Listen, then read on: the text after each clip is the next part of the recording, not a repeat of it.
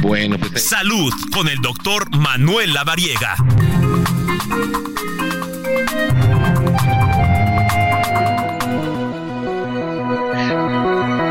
Es importante ir contigo, doctor Manuel Lavariega. Cuéntanos todo, por favor.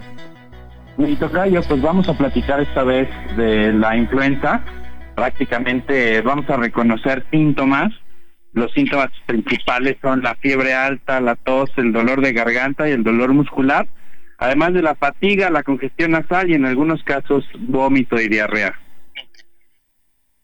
Ok, es importante porque se vienen, eh, como lo platicaba con la secretaria de Gestión de Riesgos y Protección Civil, se vienen épocas de frío y hay que tener en cuenta todo esto.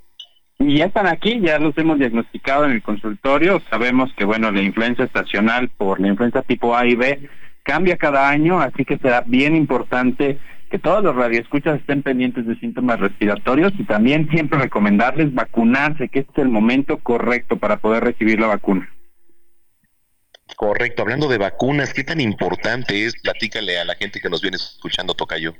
Es fundamental porque realmente la vacuna es el único tratamiento que nos va a asegurar que no nos compliquemos. O sea, sí puede ser que nos dé influenza, además, a pesar de estar vacunados, pero es fundamental poder recibirla porque sí va a hacer una diferencia entre el riesgo de complicación y solo tener pues estos síntomas que mencionamos al inicio. Totalmente. Oye, este, antes de irnos, ¿alguna recomendación, algo más que quisieras agregar?